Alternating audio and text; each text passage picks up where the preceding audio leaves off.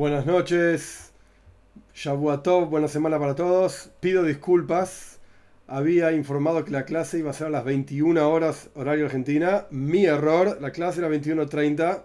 Perdón, pido disculpas de vuelta. Así que nada, empezamos. Dios mediante no va a volver a ocurrir este error. Yo suelo ser bastante puntual, por lo menos intento ser puntual. Eh, pero bueno, nada, no tengo excusas. Fue un error. Le salió informado que iba a ser 21 horas pero siempre la intención fue que sea 21 a 30 horas. Así que Dios mediante para el sábado que viene también va a ser 21 a 30 horas. Espero no volver a equivocarme con el tema del horario. Pido disculpas. De vueltas. De vuelta, a todos para todos. Buena semana. Hoy vamos a empezar a estudiar una hija del Rebe, una charla del Rebe, que la verdad es que no es de las más largas, es bastante corta. Probablemente la hagamos en dos clases. A pesar de que no es larga, el tema es, en mi humilde opinión, extremadamente profundo e interesante. No es complejo, pero va a haber una parte que vamos a tener que poner un poquitito el cop, un poquito la cabeza. Para eso estamos acá, para hacer funcionar la cabeza, para, profundizar y para entender. El hecho de que no hay que robar y no hay que matar, creo que todo el mundo ya lo entendió, ya lo sabemos. Si estamos acá, Borja Hashem, gracias a Dios, es para profundizar, para avanzar, para siempre tener una, perspectiva más, un, nivel más de comprensión y entendimiento. Esta charla que vamos a estudiar en particular, el Rebbe lo dijo en 1973. Parshas Koirach, ya voy a contar de qué se trata esto, paciencia, voy a hacer una pequeña, pequeña introducción. Y en realidad, esta charla que vamos a estudiar no es una charla, digamos, individual, independiente. Podríamos estudiarla independientemente, y de hecho la vamos a estudiar, y es como si fuese un, tiene un comienzo, un desarrollo y un fin, como todo buen libro, por así decir. Pero en realidad es extremadamente largo el asunto, profundo y complejo. No es blanco y negro, fácil, sencillo. Decimos, bueno, eso sí o no es así. ¿Matás o no matás? Bueno, lo maté o no lo maté, ya está, listo, otra cosa. Esto es largo, complejo, tiene opiniones y formas. La verdad, la verdad, simplemente para terminar la introducción, la introducción después de mi pedido de disculpas, que lo reitero y me siento avergonzado por el tema, era 21.30, no 21. Pero bueno, ya está. Maite Java, Java, dice el Talmud, lo que fue, fue, ya está. Lo siento mucho haberlos hecho esperar media hora. Yo pensaba estudiar otra charla del Rebe, que está mucho más conectada a la charla que estudiamos la semana que terminamos de estudiar la semana pasada.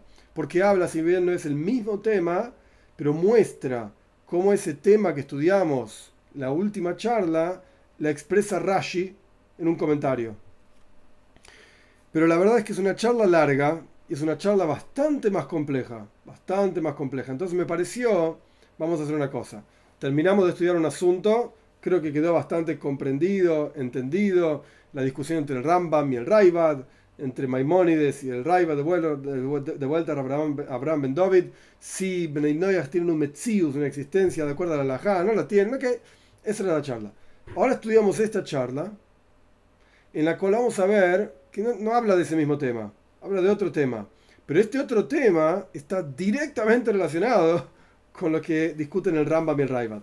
Entonces, a partir de hacer esta pequeña interrupción, interrupción perdón, estudiamos entonces de vuelta una charla del Rebe, ahora estudiamos otra charla del Rebe, cuando terminemos esta, vamos a estudiar una siguiente charla del Rebe, que en realidad toca directamente el tema de la primera charla, y a partir de haber entendido esta charla que estamos estudiando ahora, le vamos a poder aplicar, dar otra profundidad diferente a esta tercera charla que vamos a estudiar.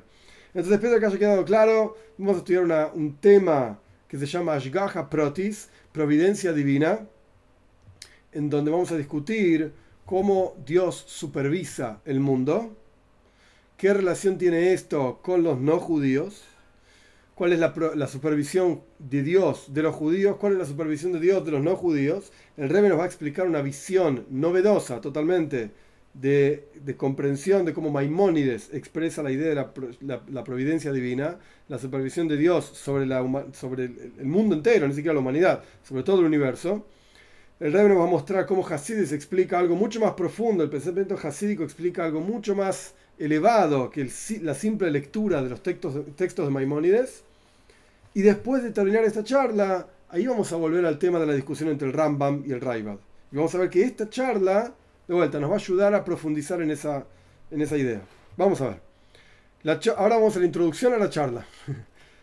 Parshas Koirach. En Parshas Koirach, a pesar de que hay otros asuntos también, el asunto central, lo que ocupa la mayor parte de la Parsha, es justamente la historia de Koirach. Koirach era un sobrino de Moishe, un primo, perdón, de Moishe Rabbeinu, un primo, hermano de Moishe Rabbeinu.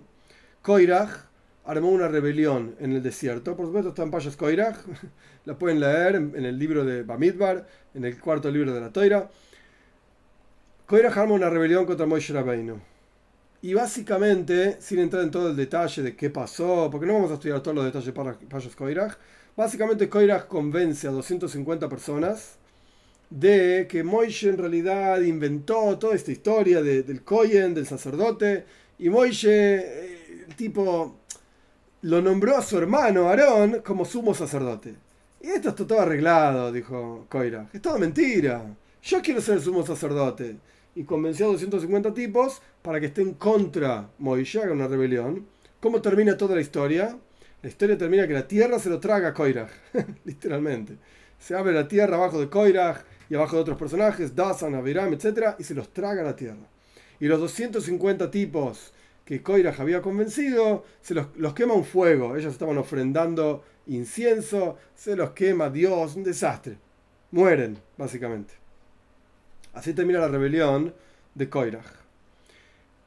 En medio de esta historia aparece lo que Rashi nos comenta. Rashi se llamaba Rabbi Shloimo Itzhaki, vivió en Francia en el año 1100 aproximadamente, un comentarista fundamental de la Toira. Rashi tiene un comentario sobre Pashas Koirach que está basado en unos versículos que vamos a estudiar, en donde Dios, en Moishe quiero, decir, tuvo una especie de discusión con Dios. Dios quería acabar con todo, con, con todo Koirach y con todos los personajes que andaban junto con Koirach, etc. Y Moishe le dijo, momento, Dios, vos sabés muy bien quién es el culpable de todo esto. ¿Por qué vas a castigar a un montón de gente? Hay uno solo es el que incitó, el que llevó a todo esto. Entonces, ¿por qué castigas a todos? Castiga a ese nomás.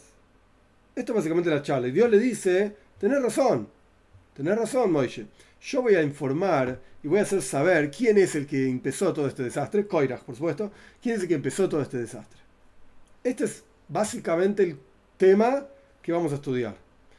Ese tema nos va a llevar a, como clásico de las, charlas del Rebbe, de los discursos hasídicos, ese tema nos va a llevar a las profundidades de los asuntos más, de vuelta, profundos, por falta de otra palabra, no se me ocurre otra hora, los temas más profundos del judaísmo en general. ¿Cómo es que Dios supervisa y sabe todas las cosas en el mundo? Y más aún, y, esta es la razón por la cual nosotros estamos estudiando esto, a pesar de que este tema está discutido en montones de lugares, no es un tema hasídico, es decir, es un tema clásico en el judaísmo, el Rambam ya discute este tema ampliamente, Sefer Ikrim, todos los grandes sabios del, judaísmo discuten este tema, lo, expresan, lo charlan, lo profundizan, etc. Eh, pero acá vamos a ver claramente la, perspectiva del judaísmo sobre cómo Dios supervisa a los no judíos. Por eso estamos estudiando esto. Vamos a empezar. El original, esto está en Likute y Siges, Helek Yud Ges, en el, en, el, compendio de charlas del Rebbe, en, en, el volumen 18, la página 196. La próxima sija que vamos a estudiar también está en este mismo volumen, pero antes, página 160 y pico. Pero vamos paso a paso. Vamos, el original está en Yiddish, yo no voy a leer el Yiddish. En nuestra Parsha, Parsha Skoirach, se cuenta, se relata cómo Dios le dijo a Moishe y a Aaron, su hermano, sepárense, este es un versículo, sepárense de todo, de dentro de esta congregación y yo los voy a acabar, los voy a consumir instantáneamente. ¡Paf! Abrir y cerrar de ojos, los mato a todos, dijo Dios. Córranse, córranse que los, los destruyo a todos. Ellos, Moishe y Aaron, le dijeron a Dios el siguiente versículo. Lo digo en hebreo, es solamente esta parte, y después lo traduzco, paciencia.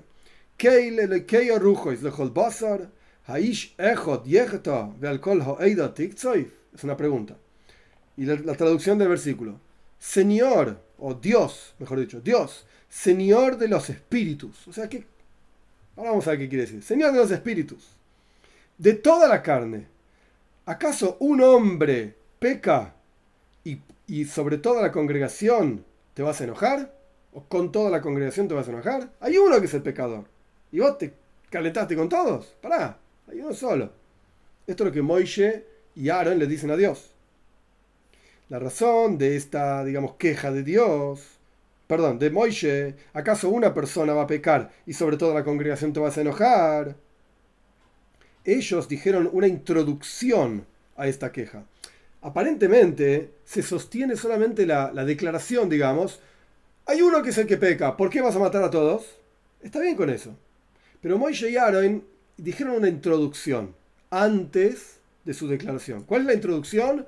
Dios, Señor de todos los espíritus. Este asunto de Dios, Señor de todos los espíritus, Lehol Basar, de toda la carne, Rashi lo explica. Rashi solamente explica, comenta en, en, su comentario a la Torá, cuando hay algo que es problemático, cuando hay algo que llama la atención, ¡pum! Ahí Rashi explica. Si no hay nada que llame la atención, Rashi no dice nada, porque es poshut, es algo obvio. Pero acá hay una introducción, digamos, entre comillas, extraña a la declaración de Moishe y Aaron. De vuelta, Moishe y Aaron declaran, Señor, sos el Dios de todos los... Eh, eh, perdón, Señor, hay uno que pecó y vos te vas a enojar con todos. Pero dijeron una introducción, la introducción es Señor de todos los espíritus, de toda la carne. ¿Qué están diciendo Moishe y Aaron? Rashi explica. Señor de todos los espíritus, Rashi dice lo siguiente. Dios conoce los pensamientos. Dios conoce los pensamientos. Y por cuanto, del comentario de Rashi, frente a ti están revelados todos los pensamientos, y vos, le dijeron Moishe y Aaron a Dios, este es el comentario de Rashi, y vos sabes quién es el que peca. Entonces continúa, ¿acaso un hombre va a pecar y sobre todo la congregación te vas a enojar? Y termina el comentario de Rashi diciendo, Dios le dijo a Moishe, bien, tenés razón, yo sé y voy a informar quién es el pecador y quién no es el pecador. Este es el comentario de Rashi, que más adelante vamos a ver que hay otro, otra parte del comentario de Rashi que el rey va a citar después. Este es el comentario, este es el asunto, los versículos y comentarios. No se entiende, sin embargo, dice el Rebe, ¿por qué era necesario enfatizar que Dios es el Señor de todos los espíritus? Y acá viene la clave. Lehol Basar, de toda la carne. Estas son las palabras de Moishe. Dios, Señor de los espíritus, de toda la carne. Ok, Señor de los espíritus es que Dios conoce los pensamientos. Perfecto. Ok, asumimos que Moishe le dijo a Dios, pero si vos sabes todo, ¿por qué vas a castigar a todos? Castigar solamente al pecador. Pero agregaron dos palabras, lehol basar, de toda la carne. Y están diciendo, Moishe y Aaron, ¿qué están agregando con este énfasis? Que Dios conoce los pensamientos de toda la carne. ¿Quiénes son toda la carne? ¿A qué se refiere? ¿Para qué era necesario decir estas palabras? Para apoyar, digamos, la declaración de que si una persona peca, ¿por qué te enojas con todos? Hubiese sido suficiente decir, Dios, Señor de todos los espíritus, punto, sin agregar las palabras de toda la carne. ¿Qué están diciendo Moishe y Aaron? Más aún, dice el Rebbe. El Talmud Yerushalmi dice, es igual quien escucha una maldición de Dios, o sea, blasfemar, maldecir a Dios, Dios libre igual, de un judío, o sea, un judío viene y dice, ta, ta, ta, maldito sea, ta, ta, ta. O si lo escuchás de un no judío, no importa. Tenés que romper tu, rasgar tus ropas. Estás escuchando una maldición de Dios. O sea, alguien maldiciendo a Dios. Dios libre y guarde. No importa si es judío o no judío. ¿Por qué? Aparentemente la maldición de un judío tendría que ser importante. Y la maldición de un no judío, qué sé yo, que se vaya a pasear. No, dice el Talmud. Es igual si maldice un no judío o un judío. ¿Cómo sabes que es igual? Trae un versículo. Este versículo está en Irmiau, el profeta Irmiau, capítulo 32, versículo 27. El versículo dice, Ani, yo, o sea, el profeta hablando en nombre de Dios, yo soy Dios, el Señor de toda la carne. Entonces, ¿quiénes son toda la carne? Judíos y no judíos, los seres humanos. No se refiere a la carne de vaca, a los seres humanos. Esto quiere decir que las palabras kol toda la carne, incluyen también a los no judíos. Y por cuanto esto es así, en nuestro caso, en Parshas Koirach, hay algo que no se entiende, con más razón. Dios dijo, eh, o, o le dijo sobre Dios, es la misma idea. Y idea Dios conoce los pensamientos, incluso de los no judíos. Por eso las palabras lejol basar. Moishe dice, Dios el Señor de toda la carne. Uno pecó, a todos vas a matar. ¿Qué significa toda la carne? ¿Ok? Aprendemos de Talmud Yerushalmi que toda la carne quiere decir judíos y no judíos. Del versículo de Irmiao. Toda la carne. Dios es el Señor de todos los seres humanos. Entonces, ¿qué importa en esta declaración de Moishe? ¿Acaso una persona peca y sobre toda la congregación te vas a enojar? ¿Quién era la congregación contra la cual Dios estaba enojando o con la cual Dios estaba enojando? Judíos. Koirach, los 250 tipos que Koirach convenció. Dawson y Aviram eran los dos personajes nefastos en la historia. Entonces, ¿por qué Moishe tuvo que decirle Hot Bazar? O sea, primero que nada, antes de saber que Kol Basar, toda la carne, incluye a no judíos, no entendemos estas palabras. ¿Para qué están ahí? Están de más. Y ahora que sabemos que incluyen a los no judíos por el Talmud Yerushalmi, menos entendemos. ¿Qué está diciendo Moishe? Dios el Señor de toda la carne. ¿Qué tiene que ver los no judíos con la historia de Koirach?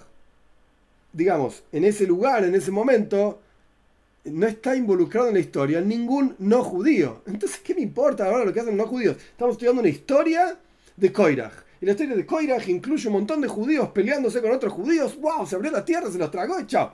Y los no judíos, no sé, están dando vueltas por donde sea que estén dando vueltas, que hagan lo que hagan, está todo bien, pero no tiene nada que ver con esta historia. Pero Moishe Rabbeinu de repente dice, pará, Dios conoce los pensamientos de toda la carne, y esto incluye a los no judíos. ¿Y? Esto es lo que está preguntando el rey. ¿Qué está diciendo Moishe? No tiene nada que ver los no judíos con esta historia. Esta introducción, con el énfasis de que Dios conoce los pensamientos de toda la carne, aparentemente, dice el Rebe, hubiese sido muchísimo más apropiada en otra historia de la Toira. ¿En qué historia? Cuando Abraham vino, Pashas Lechlejo, Abraham vino, Pashas Valleira, perdón, Abraham vino, está hablando con Dios, charlando con él, Pashas Valleira, para que no destruya Sodom y Amoira, Sodoma y Gomorra. Ahí eran todos no judíos. Incluso Abraham vino, discutible, pero no importa. No era judío. Ahí sí, ah, Dios conoce los pensamientos de toda la carne. Sabes todo lo que hace este tipo, este tipo, este tipo. Eran todos no judíos. No había judíos todavía. Ahí sí tiene sentido decir que Dios conoce los pensamientos de toda la carne. Y ese caso, el caso de Sdoim y Amoira, Abraham vino pensaba que había tzadikim, había justos, algunos por lo menos, en Sdom y Amoira. Entonces Abraham le dice a Dios, ¿acaso vas a destruir o matar a los tzadikim, a los justos, junto con los malvados? ¡Ey, vos sos un Dios de justicia! Abraham estaba buscando algún tzadik, algún justo de ahí dando vueltas, que permita salvar a toda la ciudad de Sdom, que en realidad eran cinco ciudades, Dom, Amoira, Admat, Zoim y Tzoyar, se llamaban, sea como fuere, Ahí tiene sentido decir estas palabras, Lehol Basar. Dios conoce los pensamientos de toda la carne. Ahí se está hablando de no judíos, pero ahí no encontramos en absoluto en la charla entre Dios y Abraham, o Abraham y Dios, este énfasis de toda la carne, que Dios conoce toda la carne. Lo único que dice Abraham es el que gobierna o el juez de toda la tierra no hará justicia. ¿Ok? Toda la tierra. ¿Quiénes son toda la tierra? Ah, por supuesto, los judíos y no judíos. En ese caso ni siquiera había judíos todavía. En Payas Valleira, en la casa de Sodom Moira, era el comienzo, digamos, de toda la historia del judaísmo con Abraham y el monoteísmo. Es todo muy lindo. Pero no había judíos. No estaba ni Moishe, no había Torah, no había nada. Entonces, ok, nuestros sabios dicen que Abraham estudiaba Torah. No estamos discutiendo eso. El punto es que en ese momento de la historia claramente se está hablando de los no judíos. Y Dios termina destruyendo Sodom y Moira y eran todos no judíos. Y no eran buena gente. no eran neinoias que no, no robaron no mataron. Era un desastre. Y por eso Dios lo destruye. Ok. Pero ahí aparentemente en esa historia tiene más sentido decir toda la carne. No encontramos esa expresión ahí. Lo encontramos en Payas Koirach. Esta es la pregunta del rey. Y este fue el capítulo 1. Explicación. Esta queja general de Moishe y Aaron, de que si Dios conoce al pecador, ¿por qué va a castigar a toda la congregación? Consistía en que por cuanto el conocimiento divino y la providencia divina, o sea, la supervisión divina es particular, esta palabra va a ser clave a lo largo de todo el resto de la charla. ¿Qué significa algo particular? Hay dos formas de entender, esto lo digo yo como introducción, no está en el texto del Rebe, pero nos va a servir para entender todo el resto de la charla. Hay dos formas de entender cómo Dios supervisa el universo. Y esto es una clásica, asunto clásico en el judaísmo, en filosofía judía, en pensamiento judío, el Rambam, Maimónides, su visión de la, de la providencia divina, de la supervisión divina del mundo, y en general Baal Shem que ya existía de antes también, pero está expresada más clara en, en las enseñanzas de Baal del fundador del hasidismo. El Rambam dice, y de vuelta esto es algo muy general, después lo vamos a ver un poco más en particular más en detalle. Pero en general, Rambam dice que en la mayoría de los casos la supervisión divina del universo es general, no particular, general. El ejemplo más clásico tiene que ver con animales. Animales, perro, gato, etc. ¿Cómo supervisa Dios a los perros y los gatos? Pues dice el Rambam, Dios no está, entre comillas digo esto, preocupado, no está ocupado de tal perro o tal gato. El gato de mi vecino, el gato... De... No, no, no los gatos, la especie gato.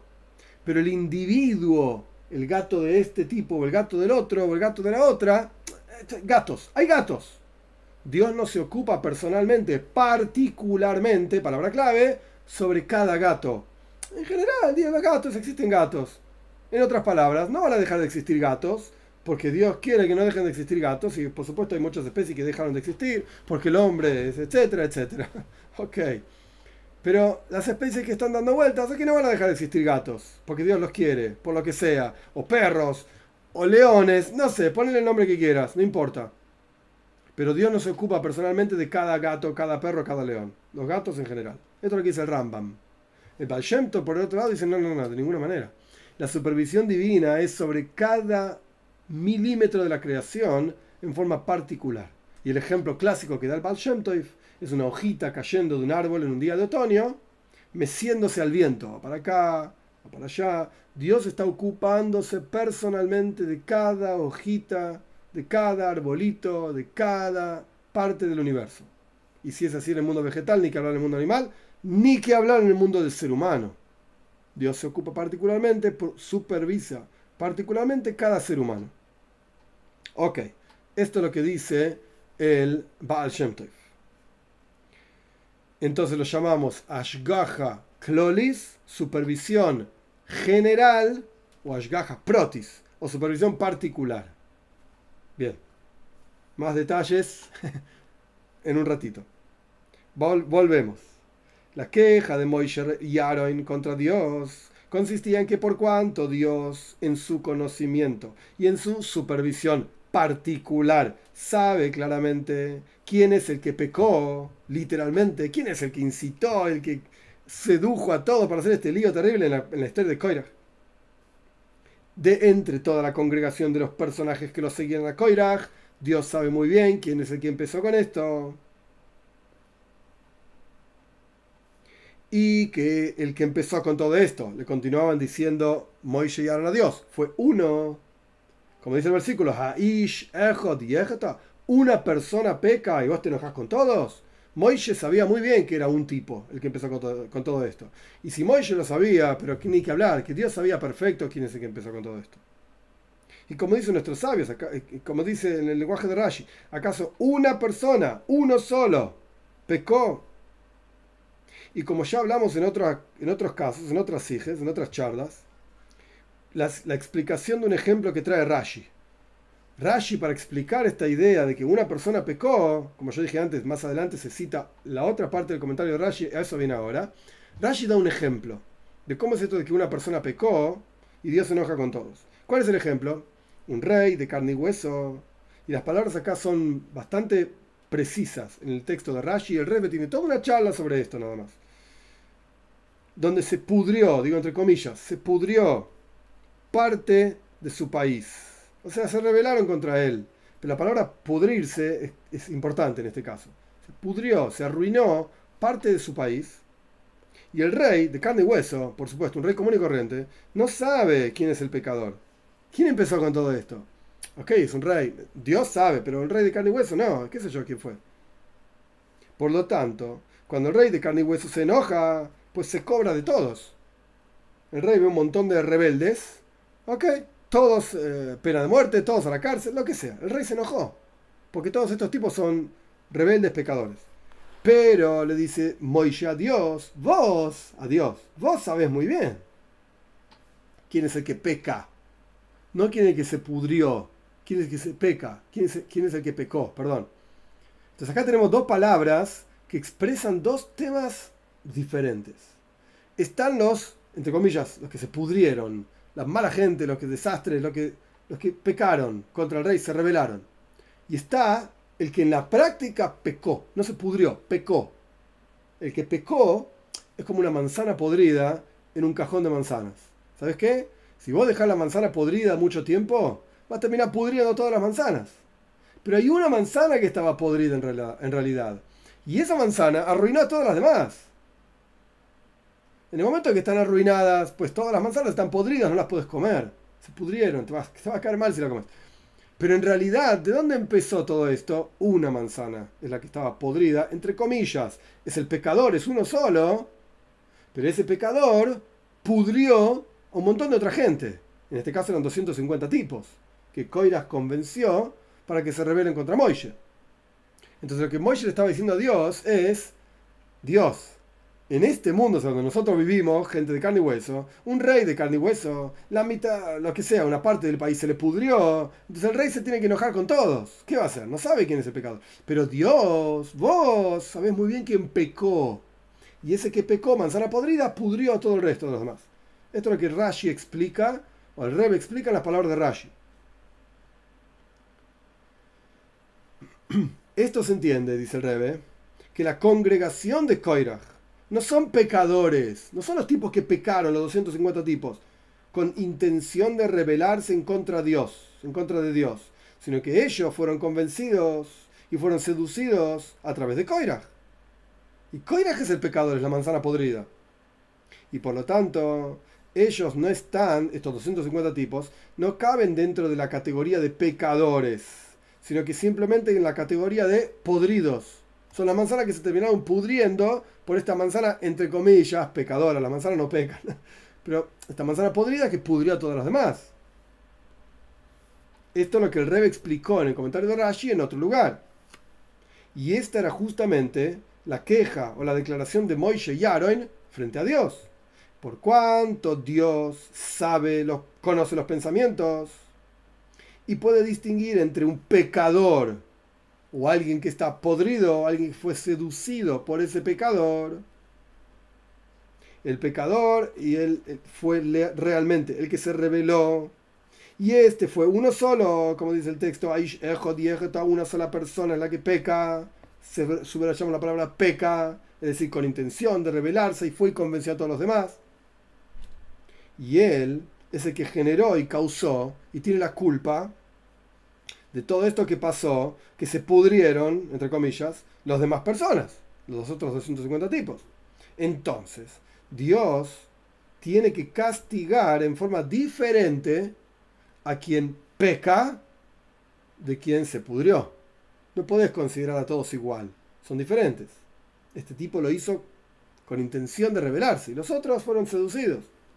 A pesar de que termina muriendo igual, pero quiero decir, morir una vez que te moriste es lo mismo, si te moriste de una manera o de la otra manera. Pero en la práctica no se murieron de la misma manera, fueron castigos diferentes. Este se, se los tragó la tierra, estos fueron quemados. Y con esto entendemos, dice el rey entre corchetes también, ¿por qué no encontramos esta, esta introducción de Moishe Rabbeinu, no la encontramos en el caso de Abraham Avinu? Esto de toda la carne y que Dios conoce los pensamientos de toda la carne, etc. Porque ahí en el caso de Abraham vino con Sodoma y Gomorra, Sodoma y Moira, ahí la diferencia era solamente entre tzadik o raya. Esto es lo que estaba buscando Abraham, está la historia, no importa los detalles de la historia. Payas Valleira, Abraham vino estaba buscando tzadikim, justos en Sdom. No encontró justos, ok. Abraham se retiró y Dios hizo lo que hizo con Sdom y Amoira. Pero ahí la diferencia entre un tzadik y un raya, un justo y un malvado. Es decir, esto es algo claro, revelado, lo ves en la concreto, acción. Este tipo se comporta como un buen tipo y este tipo es un mal tipo. Entonces no había, en el caso de Sdom y Amoira, un pecador, o varios, no importa, y otros que fueron seducidos por el pecado, digamos, o por el pecador.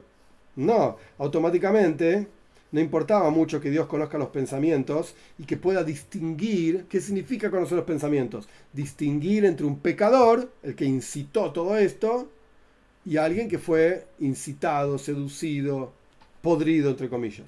Por eso Abraham vino no dijo estas palabras. Dios conoces toda la carne, etc. ¿No? Bien. Esto fue el segundo capítulo. El Rebe explicó, el segundo párrafo, lo que sea. El Rebe explicó claramente la diferencia entre la historia de Sodom y Moira y qué es lo que estaban diciendo Moishe y Aaron. ¿Qué es lo que estaban diciendo Moishe y Aaron? Ahora bien, capítulo 3. De acuerdo a esto, también vamos a entender las palabras de Rashi, que son muy precisas.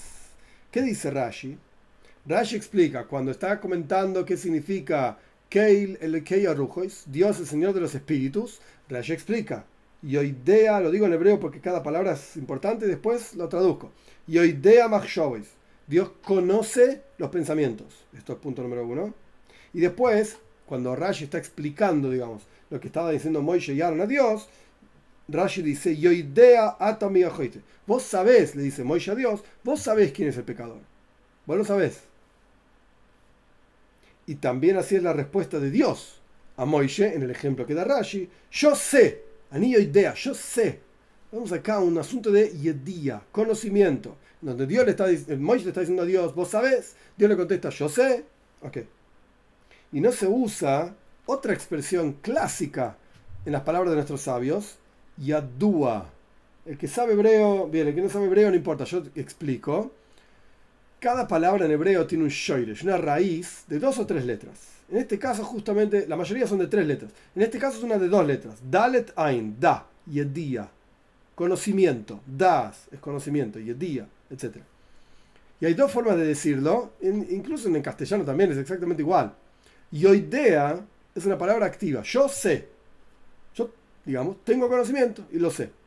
Yadua es pasivo, es sabido son dos palabras diferentes en castellano. A pesar de que podríamos decir que básicamente la misma historia, la misma idea, expresan el mismo concepto, que hay un conocimiento que es sabido, pero en realidad, técnicamente hablando, los papeles son muy diferentes.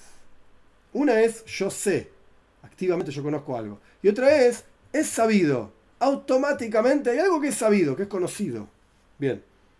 Hay una expresión clásica en las palabras de nuestros sabios que es Goloy Veyadua, es revelado y sabido. Paréntesis, hay una serie de videos, son como 3, 4, de un discurso del alter, en el canal, de un discurso del Alter en Payas Vaeira, o Payas Valleira, perdón, Payas Valleira, es un discurso del Alter Rebbe, en donde el, el Alter explica claramente en Payas Valleira, ¿sí? Erdo nove ere voy a bajar y voy a ver justamente la historia de Sdoim. Dios dice, voy a bajar y voy a mirar qué está pasando en Sdoim y Amoira. ¿Sí? Dios tenía que bajar y mirar. Ok, es todo un discurso hasídico largo del Alter Rebbe y ya está explicado, por así decir, qué es esto de bajar y mirar, etc. Y ahí el Alter Rebbe explica ampliamente esta expresión, Golu y Beyadúa. Es revelado y sabido. En pasivo, sabido todo lo que pasa en el mundo. Para Dios es revelado y sabido y esto vamos a empezar a, charlarlo más en detalle en unos minutos, Dios se inviste acá abajo, baja y él personalmente se involucra en conocer algo, o simplemente es sabido. Vamos a ver la diferencia más adelante. Paciencia. Pero volvamos al texto de la ceja. En el tercer capítulo el rey está diciendo, Rashi enfatiza varias veces la palabra yoidea. Yo, dice Dios, yo sé. O Moishe le dice a Dios, vos sabés y no la expresión clásica de nuestros sabios, yadúa, es sabido. Como por ejemplo, de vuelta, Golo Dúa es revelado y sabido frente a quien dijo y fue, y fue el mundo. Y en particular Rashi mismo comienza su comentario diciendo, frente a ti están revelados, como si fuese pasivo, automáticamente revelados, todos los pensamientos. Aparentemente hubiese sido más adecuado terminar el comentario, si Rashi empezó su comentario diciendo, son revelados como si fuese en forma pasiva, terminar el comentario diciendo Yadua también es conocido, es sabido en forma pasiva. Pero Rashi no dice esto, dice yo idea, vos sabés, activamente te estás ocupando en saber esto. ¿Por qué Rashi enfatiza tanto esta palabra? Y la explicación es, es sabido, y ahora viene la, carne, como yo digo, de la cija, lo más profundo de la charla empieza ahora. Es sabido que hay dos formas del conocimiento y la providencia, de supervisión divina sobre el mundo. Hay dos formas en las cuales Dios supervisa su mundo. Forma número uno, el conocimiento y providencia en forma de, como dijimos antes, Golu y Veyadúa. Es sabido y revelado en forma automática. No en forma de investirse. Dios no se, involucra personalmente, directamente, investido en un asunto. Ahora explico estas palabras. Vamos a leer el párrafo y después explico qué significa esto de investirse. Sino que todo es revelado y conocido frente a Él, frente a Dios, en forma automática. Los detalles más detallistas hay que verlos en ese discurso jasídico del Alter Rebbe, Parshas Valleiro. Y a pesar de que este conocimiento divino de, cada, de, la, de, la, creación también se aplica a cada uno de los detalles de la creación en forma particular. Sin embargo, por cuanto este conocimiento es superior, es decir, viene de arriba, y no está involucrado e investido en cada criatura, sino que está separado de cada criatura, por lo tanto, es en forma de que rodea y trasciende a cada criatura, a todas por igual.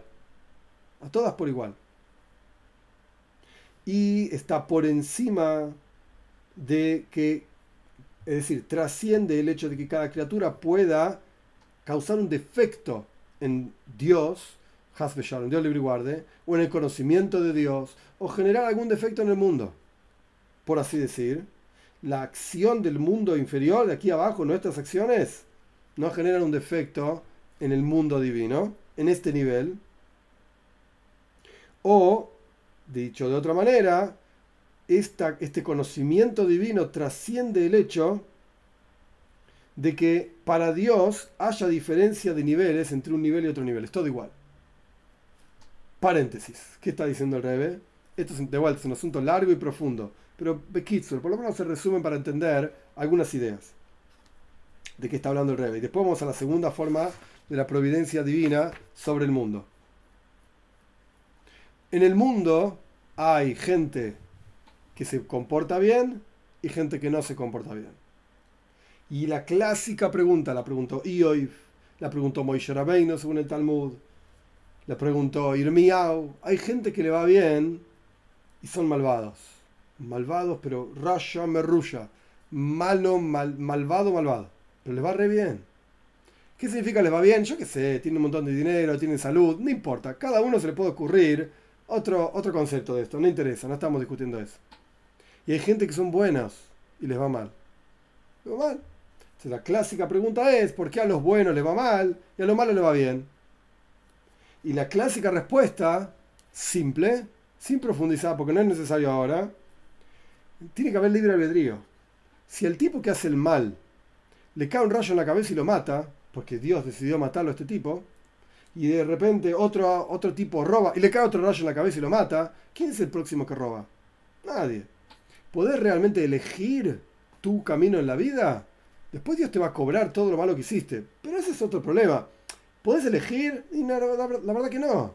Pues si cualquier persona normal, sencilla, sana, quiere vivir, y vos ves que cuando robás te matan, Dios te mata, no vas a robar. Muy simple. No vas a robar. Entonces se pierde el concepto del libre albedrío. si el castigo divino, esto es clásico en Ioiv, libro, casi el libro entero habla solamente de este tema. Treinta y pico, no me acuerdo cuántos capítulos, todo filosófico, discusión sobre este tema entre, entre Iob y sus amigos. Si nosotros vamos a ver en forma revelado, revelada, perdón, el castigo divino y la recompensa divina, entonces se pierde la capacidad del libre albedrío. No podemos elegir entre el bien y el mal. Estamos como forzados a elegir el bien. Porque el que elige el mal automáticamente se muere. Pero instantáneamente el tipo robó, se puso en el bolsillo los 100 dólares, ¡pum! Rayo en la cabeza. Murió. Ni siquiera tenés permiso, por así decir, para, hacer algo malo. Porque en cuanto haces algo malo, sos eliminado del mundo. Desapareciste. Te, te mata Dios. Entonces, ¿Dios qué hace? Él elige, entre comillas, retirarse. No es que se va, Dios libre guarda, no existe ningún lugar donde Dios no esté.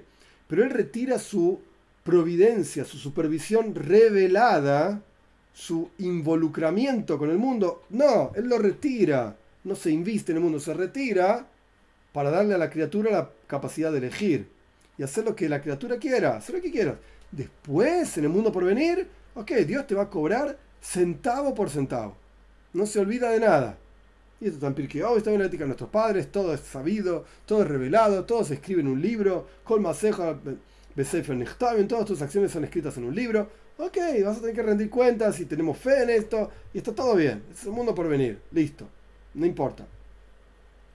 Pero mientras tanto, en este mundo, la supervisión divina está oculta. Está oculta. De manera tal de dar lugar a la creación, a cada criatura, de elegir su camino en la vida. Por eso, la acción del ser humano en este nivel que estamos hablando de supervisión divina no modifica nada. ¿Qué no modifica nada? El tipo malo sigue vivo y disfruta a lo loco de todo el dinero que robó. Y yo no tengo un peso y no lo estoy pasando bien y soy un buen tipo. Y este roba, roba, roba y la está pasando re bien. Entonces, ¿sabes qué? Voy a robar. Yo qué sé. ¿Qué conclusiones locas puede sacar una persona en la cabeza? Pero aparentemente no hay justicia divina. No hay justicia divina. Aparentemente, porque está oculto ese concepto. Y esto es lo que está diciendo el Rebe, que Dios supervisa toda la, toda la creación por igual. Y esa supervisión trasciende, rodea toda la creación por igual. No hay diferencia entre una criatura y la otra. Y supervisa a todo el mundo. Y esto se, llama el clásico concepto hasídico makif, trasciende, rodea, está por encima. Y si bien está en todos los detalles, pero no está involucrado en cada detalle. Sino que es algo trascendental, por igual. Este es el, esto es lo que significa la clásica expresión de nuestros sabios, Golu y Veadúa revelado y sabido, es automático. Es automático. Dios sabe las cosas, pero no está involucrado, digamos, en que cada milímetro de la creación afecte y cambie sus decisiones, las de Dios, sobre la creación.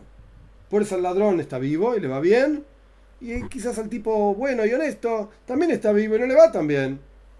Es una supervisión que no afecta el robo del ladrón la supervisión divina. Este es el punto número uno, el nivel número uno. Más elevado, de vuelta a Makif, algo trascendental, algo que rodea la creación. Nivel número dos, el conocimiento y la supervisión divina en forma de yoidea. Dios sabe, involucrado, metido en la cosa. Él, por así decir, se involucra para saber en forma de islavshus, investido. Y en esto hay diferencias entre la forma de conocimiento de una criatura y la otra, y la supervisión de una criatura frente a la otra, de acuerdo al nivel, digamos, de cada criatura, al comportamiento de cada criatura.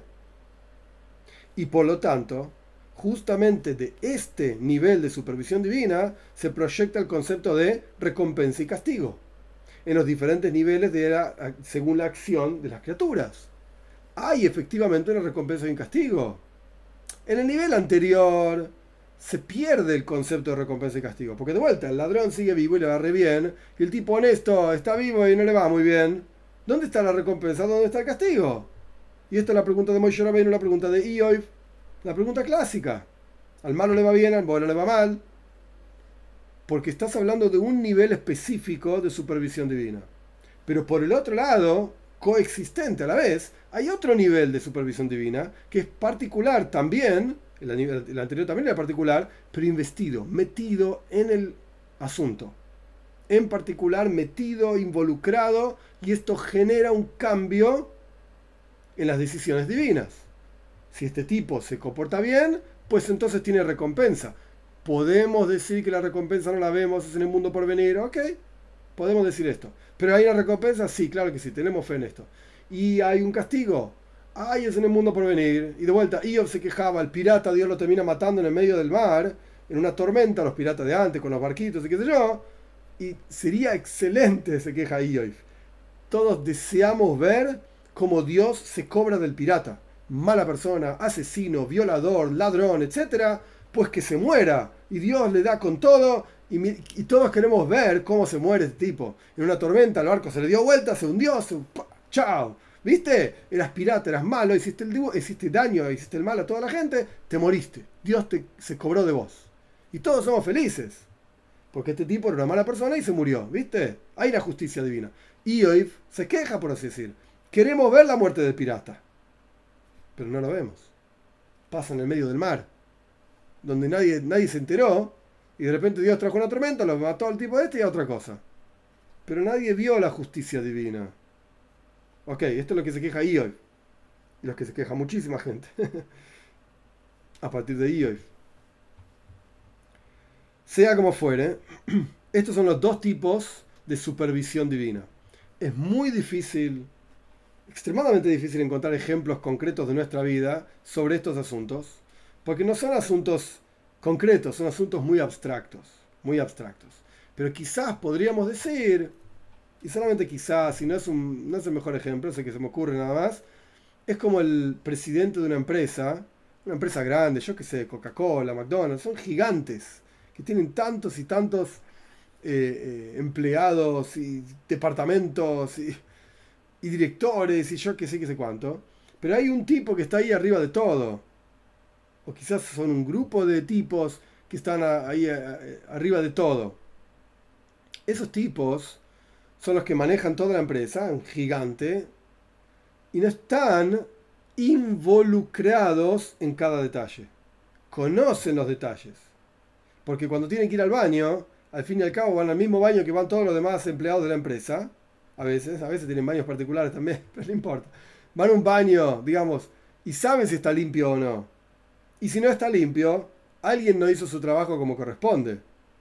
Y es un empleado que en general, simplemente para entender el organigrama, no estoy, no estoy hablando ni siendo eh, despreciando a nadie, ni el trabajo de nadie, es un ejemplo de un organigrama. Está el, jefe de la empresa y la verdad que el que limpia el baño está ahí abajo de todo, en el organigrama de la empresa. Y, y muchas veces el líder total de la empresa ni sabe el nombre del que está ahí limpiando los baños. Por supuesto que hay alguien en la empresa de recursos humanos que se ocupa de contratar a la gente, se ocupa de, pagar los sueldos y sabe el nombre del tipo que limpia el baño también, también, porque hay que pagarle el sueldo, por supuesto, y es un trabajo digno totalmente, 100%. Pero la realidad es que, el jefe de la empresa está acá y el que limpia el baño está acá, en el organigrama. Entonces, si el, el jefe fue al baño y el baño no está limpio, pues el que no hizo bien su trabajo es el tipo que estaba limpiando el baño. Hay que ver por qué, si justo ese día faltó, si se sentía mal no importa. Podemos juzgarlo y el de recursos humanos se va a ocupar de, tirarle de las orejas, digamos, a que limpie el baño, que justo cuando el jefe fue al baño estaba sucio. Justo, justo ese día. Pero sea como fuere, el, el tipo que es el jefe de la empresa sabe que alguien tiene que limpiar el baño. Y cuando va al baño ve que el baño no está limpio. Pero no está en el detalle involucrado ni en limpiar el baño, porque no es su trabajo tampoco, no es su función ni en saber el nombre de que limpia el baño, ni en tirar de las orejas de que limpia el baño. Hay otra gente que se ocupa de eso. Pero no deja de haber un conocimiento general del jefe de la empresa sobre todos los detalles de su empresa. Claro que tiene que haber gente de maestranza que limpie el baño. Cuando en la Argentina hacen paro las personas de maestranza en las escuelas, pues no hay clases en las escuelas. ¿Cómo vas a tener una escuela donde hay, no sé, mil chicos, dos mil chicos dando vueltas y los baños no están limpios? Es terrible. A los 10 minutos de clase, a los 20 minutos, los baños son un asco. No se puede vivir así. Entonces cerramos la escuela. En la realidad. Porque es necesario que la, higiene sea cuidada, etcétera, etcétera, etcétera. Creo que queda claro. Entonces el jefe de la empresa conoce en forma general los detalles de cada parte de la empresa, pero no está involucrado en cada detalle de la empresa.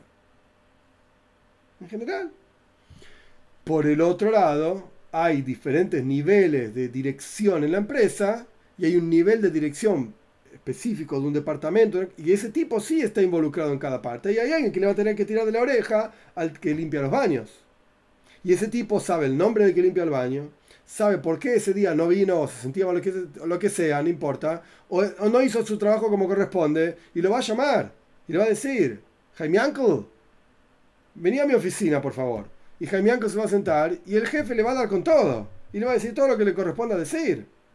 Y usted no limpió el baño, y usted firmó que limpió, pero no limpió, y era mentira, y esto, este, tra, tra, tra, tra, lo echará o le dará otra oportunidad, sea lo que fuere que el jefe de la empresa, de, de ese departamento de la empresa decida. Ese tipo está involucrado con cada empleado de su departamento y su trabajo es, justamente que su departamento sea el mejor de toda la empresa y funcione de la mejor manera. Si se trata de limpiar baños, pues limpiar baños. Si se trata de poner las tapitas en la botella de Coca-Cola, pues que las tapitas estén bien puestas, si no se va el gas de la Coca-Cola y es horrible. Sea lo que fuere que le corresponde a ese departamento. El tipo ese está metido ahí, involucrado en su departamento y sabe en particular todo lo que pasa y se ocupa de aplicar castigos y recompensas. Cuando el baño estaba brillante y el jefe de la empresa fue al baño y dijo, wow, hoy el baño está espectacular. Y lo llamó al director de, baños de la empresa y le dijo, te felicito, hiciste tu trabajo muy bien. Y ahora el director va a llamar a todos sus empleados, que son los tipos que van y limpian el baño, y les va a dar un aumento a cada uno. O un bono. Señores, hoy Excelente, el jefe de la empresa me llamó y me dijo que son unos fenómenos ustedes. Les voy a dar a ustedes, cada uno de ustedes un bono de tantos pesos. Recompensa y castigo. Y el jefe del departamento baños conoce a cada uno de sus empleados. Y sabe quién es el que justo ese día limpió ese baño. Y a ese quizá le da un bono más todavía. Más grande. Porque lo dejó justo brillando. Justo ese día estaba lustrando el baño el tipo y quizás no era el trabajo de él o no era necesario y el tipo lo hizo igual. Excelente. Te luciste, excelente, te mereces un aumento. Recompensa y castigo tienen que ver con involucrarse metido en cada detalle y estar ahí adentro. Y el jefe del departamento baños es el que recorre los baños de la empresa y revisa uno por uno. Y cuando algo no está bien, lo llama y dice, che, acá no limpiaste bien acá no limpiaste bien. Ok, estos son básicamente un ejemplo que no es muy bueno, pero es un ejemplo al fin, de estos dos niveles de providencia divina. Y esto es a lo que Rashi hace referencia. Y dice en su comentario que Dios sabe, no que es sabido, sabe activamente. Porque acá lo que importa, es decir, la historia de Koirach, lo que importa es el conocimiento y la providencia, la supervisión particular de, de, aquellas personas que le corresponde una recompensa y un castigo. Dios debía castigar a Koirach y a todos los personajes que estaban junto con Koirach, etc. Y más aún, el conocimiento debía ser una forma de investido, como el jefe del departamento baños, no como el jefe de la empresa, que en general, etc. No, no, no, no el que recorre los baños, el que sabe los nombres de cada empleado y a quien hay que darle un, un tirón de orejas y a quien hay que darle unos pesos más, porque, porque hizo muy bien el trabajo. En las palabras del Rebe, investirse, Arainton le pone Nidish, pero investirse está metido adentro en los detalles de toda la congregación de Koirach, al punto tal de no solamente saber, sino hacer saber, informar quién es el que se pudrió y quién es el que pecó, como explicamos anteriormente, que no es lo mismo. No es lo mismo.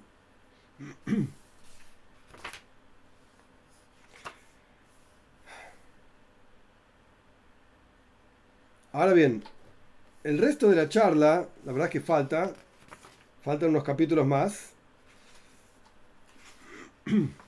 Tengo la duda de si nos involucramos en esto ahora o no. Vamos a dejarlo para la clase que viene, porque el resto de la charla es bueno hacerlo todo de un tirón, porque realmente es eh, la comprensión de cada detalle, de qué pasa, etc. Hasta ahora entonces, ¿qué es lo que estudiamos en la congregación de Koirach? Básicamente vemos que Dios está involucrado en su, supervisión particular de cada detalle de la historia de Koirach para discernir quién es el que pecó, que era uno, Koirach, y quiénes son los que se pudrieron alrededor de Koirach, digamos, porque fueron convencidos por Koirach. Y esto nos va a llevar, ya nos llevó a entender que hay dos tipos de supervisión divina, y a partir de estos dos tipos de supervisión divina, en la clase que viene vamos a ver en detalle cómo se aplica esto en, el texto del Rambam, como Maimónides ve la supervisión divina, como el Baal Shem ve la supervisión divina, y cómo se aplica esto en la práctica a Bnei Noyach. El Rebbe va a decir, más adelante, en el capítulo 6, o sea, estamos en el 4, en el capítulo 6 el Rebbe va a explicar y va a decir claramente, vemos que existe Ashgaha Protis, providencia divina de Dios, particular en Bnei Noyach también.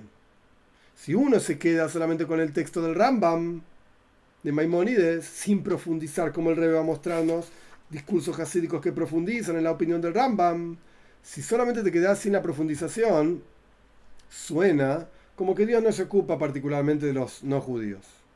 ¿Hay que Como los leones, los perros y los gatos. ¿Hay no, hay no judíos en el mundo? El Rebbe dice de ninguna manera. Incluso de acuerdo a la opinión del Rambam, que es muy particular y lo vamos a estudiar en detalle en la clase que viene, vamos a ver que existe providencia, supervisión particular, detallada en Bnei Noyach también, en cada uno de ellos también.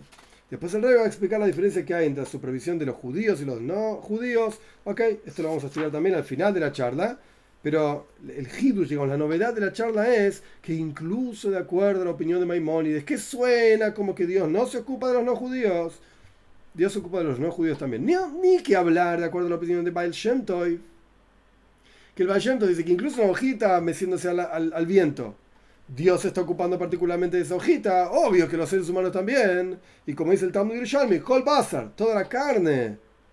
Dios conoce los pensamientos de toda la carne y se ocupa de cada detalle de su creación. Ni que hablar que el Baal también está de acuerdo con esto. La novedad de la charla es, profundicemos en la opinión de Maimónides. No me vengas a decir que el Rambam dice que, no se ocupa de los que Dios no se ocupa de los no judíos. La novedad de la charla es, incluso el Rambam está de acuerdo que Dios se ocupa de los no judíos también. Hoy vamos a llegar hasta acá con la charla de vuelta para poder hacer toda la profundización de un tirón. Vamos a las preguntas.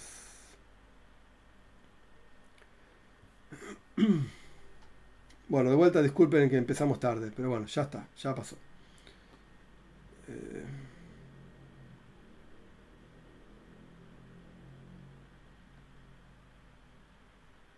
Un segundito. Bueno, saludos de todos lados. De New York, de México. Oh, Miriam de La Plata. Estamos en la misma ciudad. Elisa Mejibá pregunta si la rebelión de Koirach pasó antes o después de la entrega de la Torah. Pasó después. Después de la entrega de la Torah.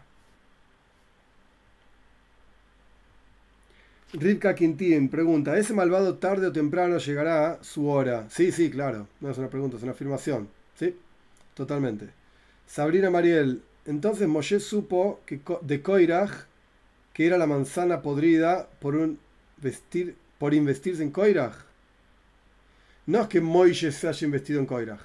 Moisés sabía, porque lo vio efectivamente a Koirach revelándose y yendo durante toda la noche, así cuenta el Midrash, Rashi lo trae en su comentario también en Payas Koirach, iba convenciendo uno por uno. iba tratando tienda por tienda en el desierto, iba convenciendo a cada personaje para que se rebele contra Moishe. O sea, Moishe sabía muy bien que Koirach era la manzana podrida que pudrió a todo el resto del cajón, o por lo menos a 250 tipos más del cajón. Lo que Moishe se le quejó a Dios es, vos también sabés.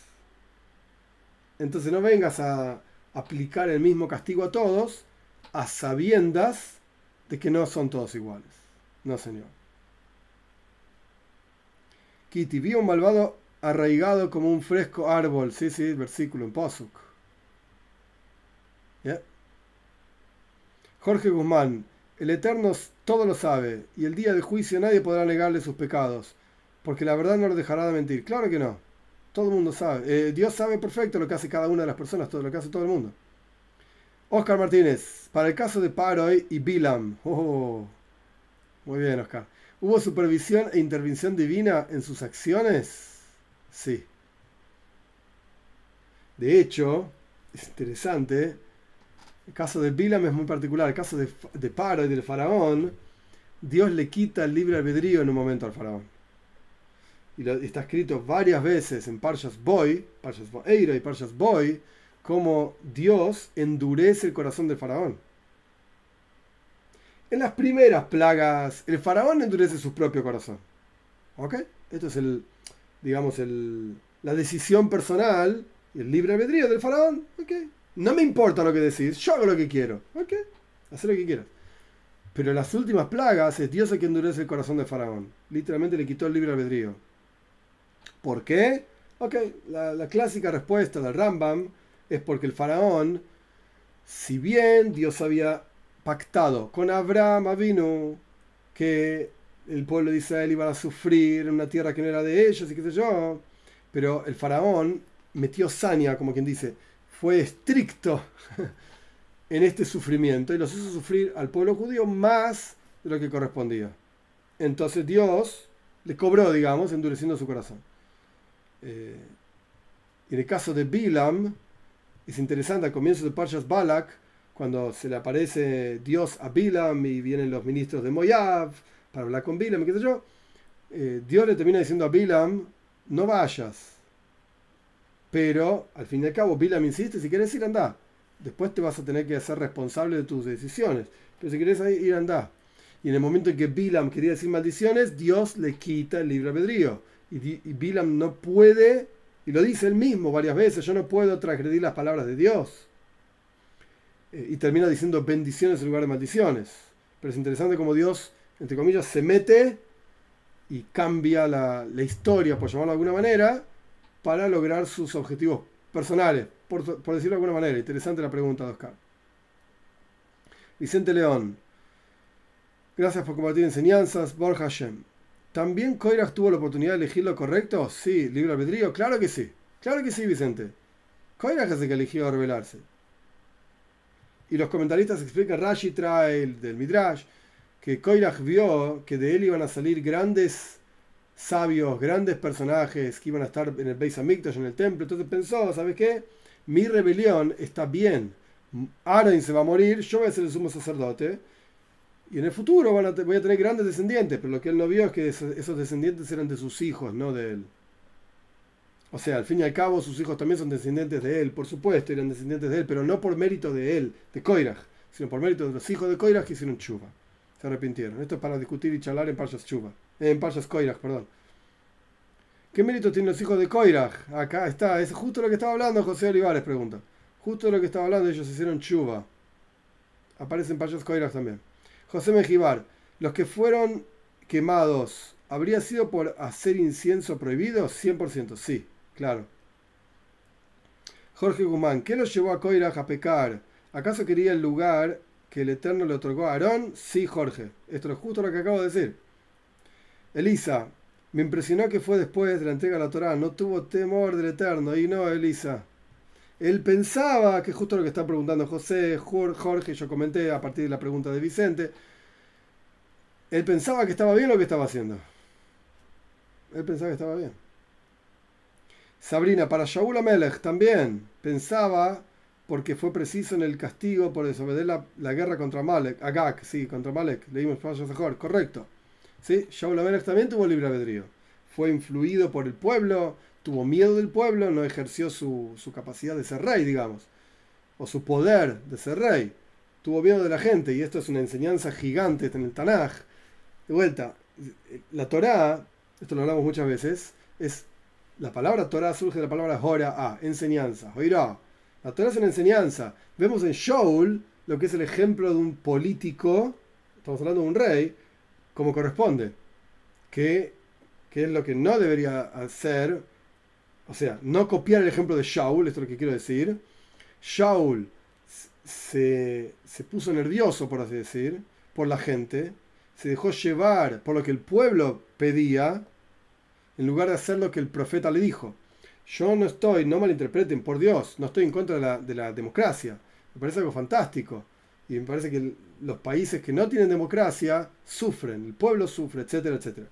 100% de acuerdo con la democracia. Pero dentro del contexto de la historia de Shaul, hay dos cosas que no tienen que ver directamente con la democracia. Punto número uno, era rey, monarquía. Punto número dos, un profeta, Shmuel, le dijo en nombre de Dios lo que debía hacer. Acá no se aplica ninguno de los dos casos, ninguno de los dos asuntos en el tema democracia. Entonces, Shaul se equivocó porque siguió a la gente. Ay, la democracia tenemos que escuchar al pueblo. Correcto. Pero se espera de los políticos que puedan plantear políticas, valga la redundancia, que ayudan al pueblo, que sirven para el pueblo y que sirven para el país, para el crecimiento del país, para el desarrollo del país y no para llenarse los bolsillos. Entonces la democracia termina siendo algo en lo cual los, los, los, políticos terminan influidos por el pueblo y, y, terminan haciendo lo que es políticamente correcto en lugar de lo que es necesario. Bueno, creo que somos todos adultos y entendemos y conocemos el asunto.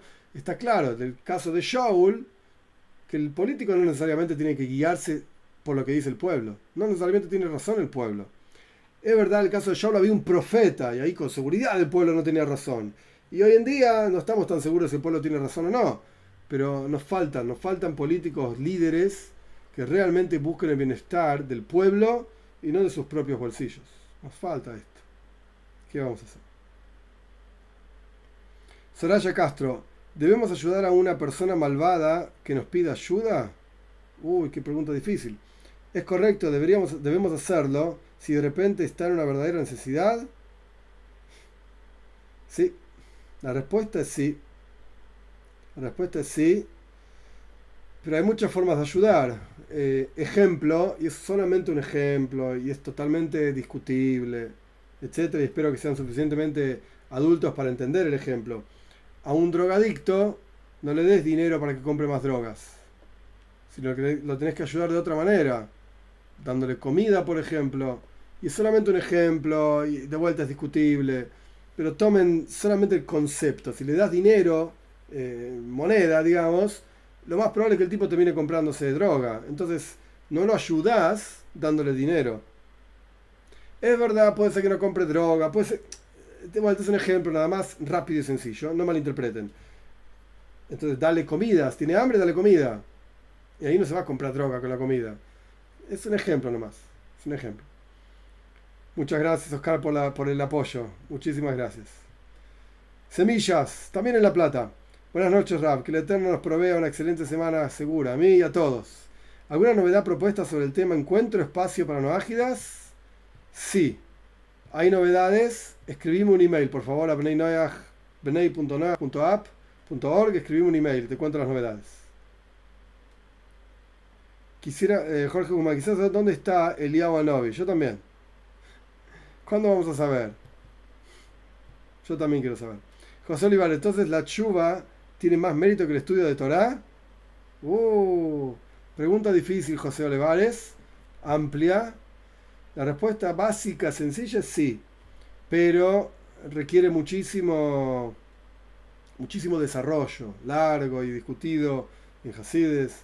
No es tan payut, no es tan simple. La chuva está por encima de todas las otras mitzvot. Y la prueba sencilla es que la chuva repare y corrige todas las otras mitzvot. Entonces está por encima de todas las otras mitzvot. José dice que viene para la plata. Hoy veis, mir, si vos supiese lo que es la plata, acá, Manu de semillas y Miriam Vidal sabe lo que es la plata. José, no vengas a la plata. Está bien la carita de la sonrisa. Muy bien. Anthony Aguirre pregunta, ¿a qué se refiere endurecer el corazón? Que no fue capaz de discernir si, en el caso de Faraón, si debía dejar salir al pueblo israelí o no. Jorge, si uno lo ayuda y en lugar de darle dinero le quiere dar comida, se enojan. Sí, es un problema muy grande, Jorge. Sí. lamentablemente tenés razón. ¿Qué vamos a hacer? Muy bien, gente. Dios mediante, seguimos el sábado que viene, 21 a 30. Lo repito por las dudas, eh, para, no, para no volver a cometer el mismo error. Shabu Tov, excelente semana para todos. Braja, Beatzlaja, bendiciones y éxitos. Y que tengamos solamente buenas noticias. Y que tengamos la mejor de todas las noticias, que es la llegada de Moshiach pronto en nuestros días. Buena semana para todos.